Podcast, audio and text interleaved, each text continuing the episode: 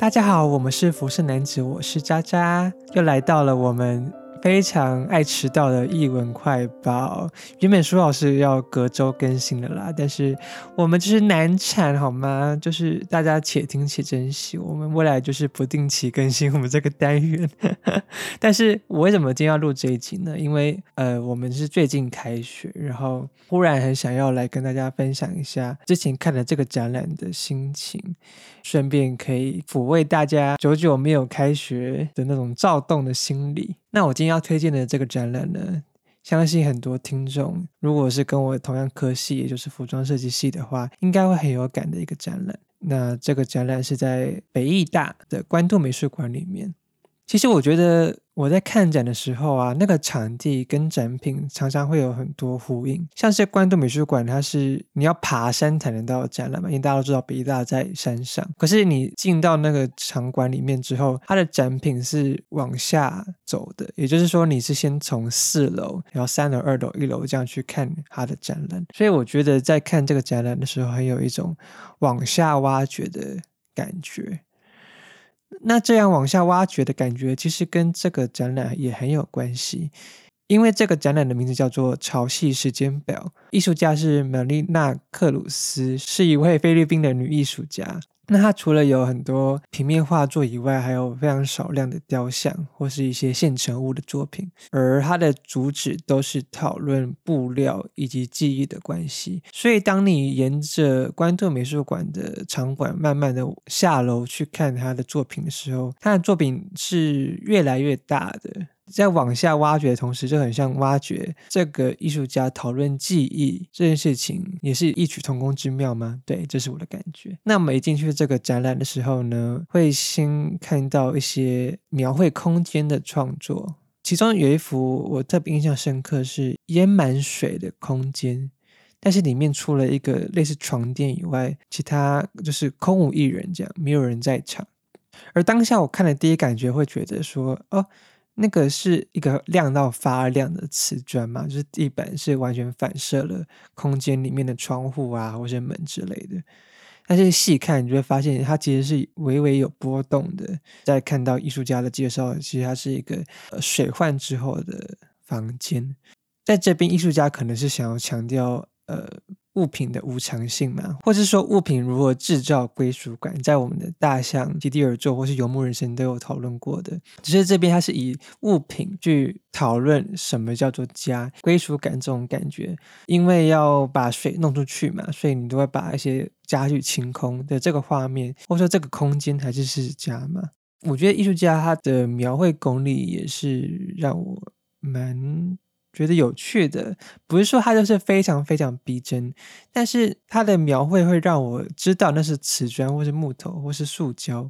可是它又不会那么的逼真到好像跟照片一样，所以它就处在一个像是照片，但是又看得出来它是手绘的那种氛围底下。你会先一开始接受到它是真的，可是后来又可以很理性的告诉自己说，那其实是平面绘画作品。所以在这种摇摆不定的情况下，也会让人觉得说，它的描绘的场景也是充满不确定性的。他一方面觉得说这可以是当做一个家，一方面又觉得说这个好像只是一张照片。或说，甚至他连照片都不是，他是一个非常虚构的环境，这是我感觉到的事情。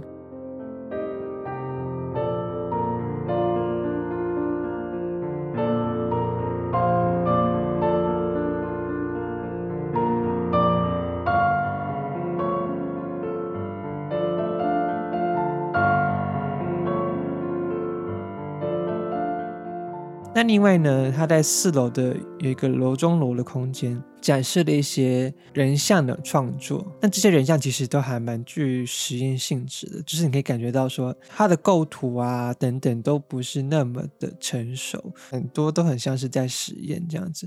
那里面有两幅，我觉得蛮有趣的。有一幅呢，它是画在一个。类似木板上，然后可能还上了一层薄薄也是木头色漆，这样你只能隐约看到有一个轮廓，胖胖的脸，这样会让人联想到那个 Francis Bacon，一个英国的艺术家，也是会画一些类似像这样，但是 Francis Bacon 的画又更为扭曲，然后会有很多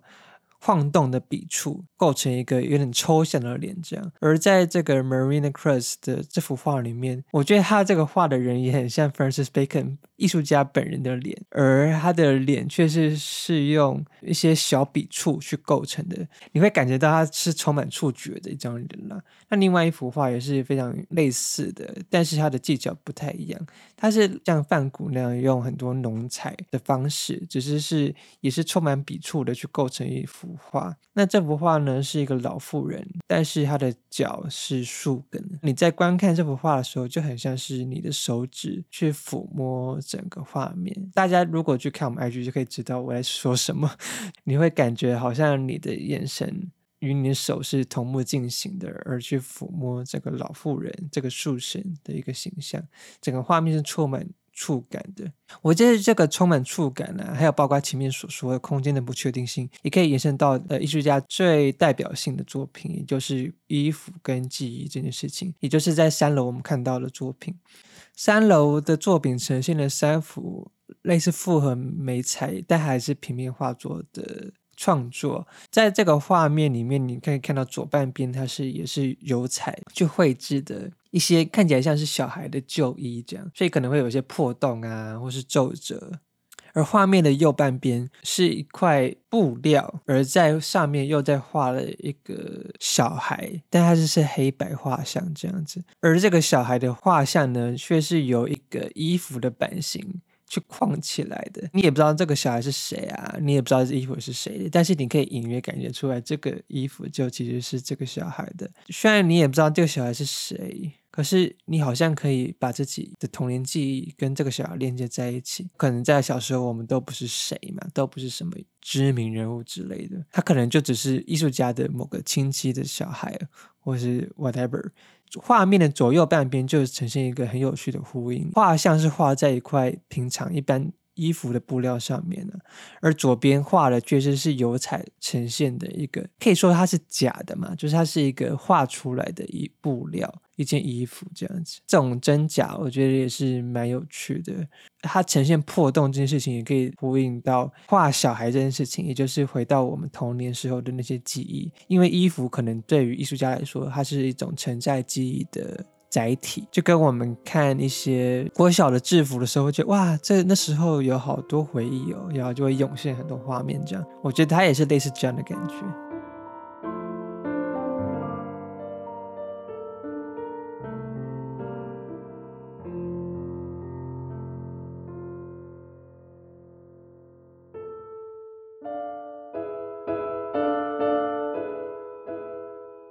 那二楼的画作是我最喜欢的，也是整个展览的一个封面图吧。在二楼展出的大型画作，都是衣服的细节，或是衣服的内里翻过来的样子，所以你根本不知道它的正面或是它的全貌，穿起来的看起来是什么样子。你只能知道它背面那些看到很多缝缝啊，一些缝线啊，或是内里啊，整个充满一个。大概有三公尺大的一个画面，而且那些衣服其实都是充满皱褶的，所以它也不是整趟过的，它就是刚把它脱下来，然后就拍起来的画面。我为什么说它是拍起来呢？因为它的画面也是照片感非常浓厚。我觉得艺术家可能在创作的时候就是先拍照再去做创作的，所以这样也是呼应到我前面所说的，一样是虚实真假的问题。一方面你会觉得这些画面。非常的逼真，它甚至每个缝线上面的纹路都描绘了出来，所以它是一个张非常逼真的画。可是你又能看到，它其实也是很像照片的。刻意虚假的照片，比如说它的黑影啊，就是非常的黑。这样，一般我们在看，比如说现实生活中的黑影，不会那么的黑，因为你知道，像那个印象派，他们会用调色去创造出类似紫色啊或者绿色的灰，就会是接近我们肉眼看到的黑色那样子。可是，在画面中，艺术家用了非常黑的黑 去呈现那个阴影，这样你可以知道，就是一张来自照片的画作。整张画面就会让人一种逼真的虚假感，大家不知道懂不懂的意思？一件五十乘五十公分的统一，放大成三公尺乘三公尺的画作的时候，会让人有一种晕眩感吗？或是说你好像是在看一幅地景一样，一个等高线地形图，或是像是看见台湾那样子俯瞰整个地理风貌的感觉？你好像下一个你再走五公分往前，你可能就会掉进一个衣服的褶皱里面。对，所以整个画面呢就很像是地形图吧。这样非常巨细靡遗的呈现衣服的细节，包括可能很多人根本不会在意的缝线啊、线头啊等等，就是可能一般人穿衣服根本不会发现的细节，却被这艺术家完整的呈现出来了。我觉得他为什么那么刻意的呈现这些细节，就是想要表达穿着服装其实最重要的不是它看起来是什么样子，而是你穿起来什么感觉，跟这件衣服与你有什么样的故事。他的想法应该是跟我很像，就是当时候我在选。服装设计的时候，也是被这些衣服所可以呈现的情感，以及你穿着衣服的时候，呃，布料跟肌肤摩擦的那种感觉，是我觉得有趣的。所以，当看到一位纯艺术家、一位当代艺术家去描绘这样衣服的细节，看到了衣服可以带来的情感价值的时候，我自己是蛮感动的。最后。我想要给这个展览九分，当然这只是我的个人主观意见啦。毕竟我对服装其实是有很多可能太多的想法，可能没有必要。而且因为大家如果去看服装设计，不管是我们所学的，或是整个产业，其实根本不太在意这些所谓的情感经验，以及服装要怎么样去呈现这些情感经验。所以呢，对我也是还在思考要怎么样去呈现。呃，我所在意的服装的价值。那欢迎大家去看我们的 IG，有更多的照片，或者去关渡美术馆，也有很多精彩的，比我应该拍的好看的照片。那这个展览到十月十七号，欢迎大家赶快去看哦。那今天的译文快报就先到这边。如果大家觉得我这名字很难听的话，可以给我们更多的意见，因为我实在想不到还有什么比译文快报更合适的。好，那就先这样，拜拜。